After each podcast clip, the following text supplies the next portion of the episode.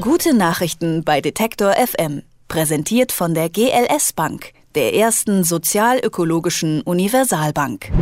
Kleine Frage von mir. Ähm, kennen Sie die hier noch? Es ist so oh, ohne dich. Es ist so widerlich. Ich will das nicht. Denkst du vielleicht auch mal an mich? Es ist so oh, ohne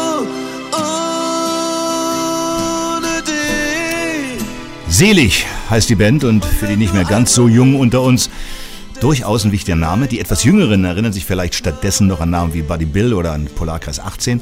Und was hatten alle diese Bands gemeinsam? Na, nein, nicht Instrumente, einen Manager, den Manager. Erik Wrede heißt der Mann.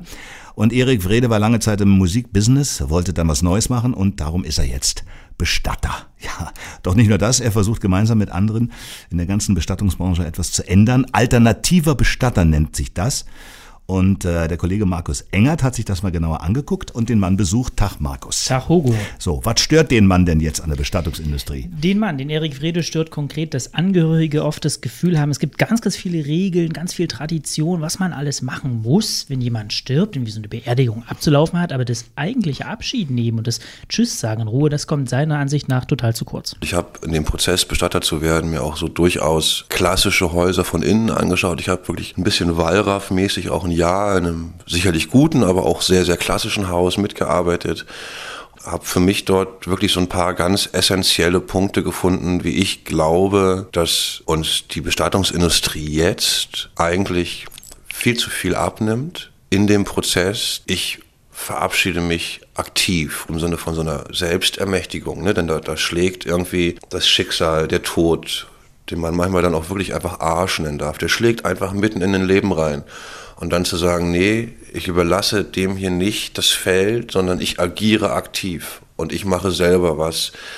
Das ist was, was vielen Menschen hilft im Trauerprozess, nämlich wieder aufzustehen und zu sagen, so, nee, ich überlasse hier nicht irgendeinen Zufall die Führung, sondern ich behalte die Oberhand. Mhm. Jetzt nennt sich Erik Wrede einen alternativen Bestatter. Ich meine, was macht er jetzt anders? Wie sieht denn das konkret aus? Also was Erik Wrede als alternative Bestatter machen will, ist diesen Abschiedsprozess aktiv machen, anfassbar machen. In dem Moment geht es ja nicht darum zu sehen, wie schön war der Mensch, sondern es geht darum zu sehen und zu verstehen, wie tot ist er. Einmal wirklich hinzugehen, auch anzufassen und mal zu spüren, nee, da ist kein Leben mehr. So, das Leben hat diesen Körper verlassen.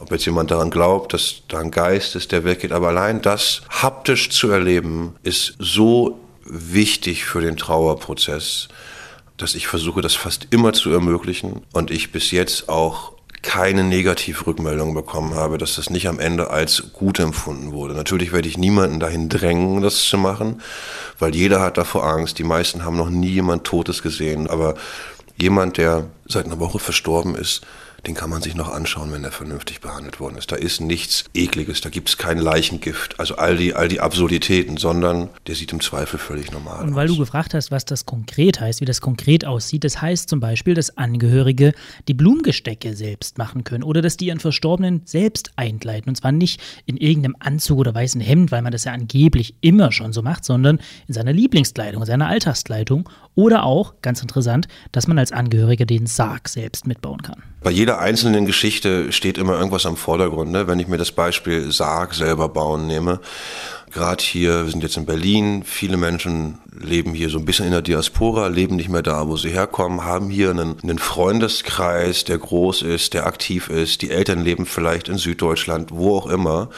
Und für uns war die Frage im Raum, wie kann ich den Freundeskreis integrieren ohne dass jemand sagen kann, die machen etwas, was sinnlos ist. So. Und der Sarg wird in Deutschland gesetzlich benötigt. Also haben wir gesagt, okay, liebe Freunde, dann bauen wir zusammen den Sarg. Und da versuchen wir immer so die einzelnen Gruppen von Hinterbliebenen so zusammenzubringen, dass sie alle ihre Trauer ausleben können, sich aber auch nicht behindern in dem, was sie machen. Naja, also ich meine, wenn sich da Freunde und Kumpels einerseits und Familie andererseits um die Beerdigung kümmern, ich meine, gibt es da nicht Krach irgendwie? Das habe ich Erik auch gefragt und er hat auch gesagt, das gibt es schon mal. Das kann schon mal sein, dass da Konflikt passiert, aber das kann auch Gewinn sein. Und das ist dann eben sein Job, weil es nämlich einen Einblick in das Leben eines Verwandten erlaubt, die man den ja als Elternteil oft auch gar nicht kennt. Wir wissen es ja beide, Freunde, Kumpels, die haben ein ganz anderes Bild von einem, als es die Eltern haben. Oft wissen die Eltern das gar nicht, wie der Alltag so aussieht, wie der Freundeskreis so aussieht von einem erwachsenen Kind. Und was man auch sehen muss, das Ganze hat ja auch eine rechtliche Dimension, die wird auch wichtiger, weil viele Menschen heute eben nicht mehr heiraten, nicht mehr in einer Ehe leben, sondern in einer Partnerschaft. Und als Lebenspartner hast du nichts zu entscheiden im Ernstfall. Und das ist natürlich was, wo wir auch versuchen, ja durchaus viel Aufklärarbeit zu machen. Ne? Wir haben zum Beispiel, wir haben kleine Kärtchen, die sehen aus wie Organspendeausweise. Die kann ich mir in meine, meine Brieftasche stecken und kann sagen, nee, ich möchte, dass mein Freund Markus, wenn mir was passiert, die Entscheidung treffen kann. Ich möchte nicht, dass meine Mutter das entscheidet.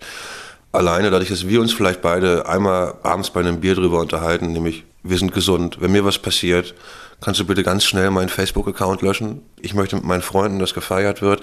Ich möchte eingeäschert werden und ich möchte gerne in den Wald. Damit weiß ich in meiner Arbeit erstmal Eckdaten und den Rest führt man dann schon. Da entsteht schon ein, ein Wissen. Und wenn du das weißt, bist du rudimentär erstmal so ausgestattet, dass du zumindest ein paar Entscheidungen für mich und dann im besten Falle mit meiner Familie zusammen treffen kannst. Aber du kannst hingehen und sagen, liebe Freunde, wisst ihr was, Erik möchte, dass ich das mache, aber ich spreche gern mit euch drüber. Und damit es auch klappt, wie so oft, der Tipp vom Fachmann, von Erik Frede hier, einfach mit den wichtigen Menschen im Leben mal drüber reden und das lieber heute als morgen. Also jetzt macht der Erik Frede seinen Job als alternativer Bestatter, also individueller als andere Bestatter. Ich meine, ist denn, ist denn das dann auch teurer?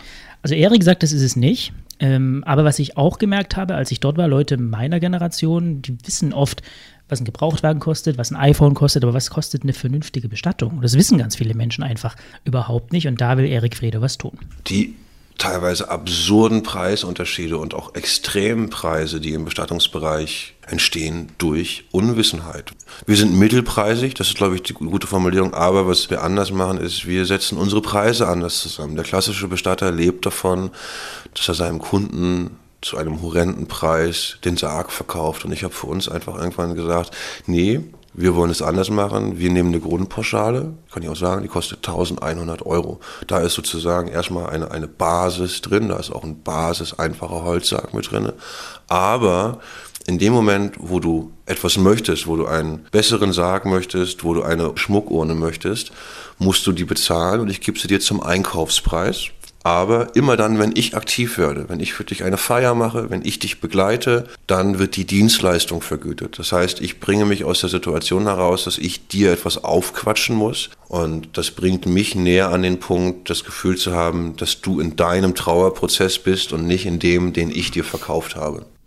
Also, da steckt schon eine ganz gehörige Portion Branchenkritik drin. Das kann man schon sagen. Diese Branche, diese Bestattungsbranche, äh, die wollen alternative Bestatter wie Erik Frede, das ist verändern. Vielleicht auch ein bisschen aufmischen, kann man schon, glaube ich, so nennen. Frede will sich mit seinem Unternehmen, lebensnahe Bestattungen heißt das, vernetzen mit anderen in dieser Branche, neben dieser Branche. Und dann wollen die eben mal sehen, welche dieser ganzen festen, eingefahrenen Abläufe ist vielleicht heute überhaupt nicht mehr zeitgemäß. Erik Frede war zehn Jahre lang Manager in der Musikindustrie und wollte dann etwas anderes machen, etwas besser machen machen. Rausgesucht dafür hat er sich die Bestattungsbranche. Heute ist er Bestatter und will gemeinsam mit anderen sogenannten alternativen Bestattern die Branche ein wenig in Bewegung bringen. Damit Bestattung auch als Prozess des Abschiednehmens funktionieren. Lebensnah heißt sein Bestattungsunternehmen. Mein Kollege Markus Engert war dort und ist der Frage mal nachgegangen, was dieser alternative Bestatter denn alles besser machen will. Danke Markus und tschüss. Tschüss. Gute Nachrichten bei Detektor FM. Präsentiert von der GLS Bank. Das macht Sinn.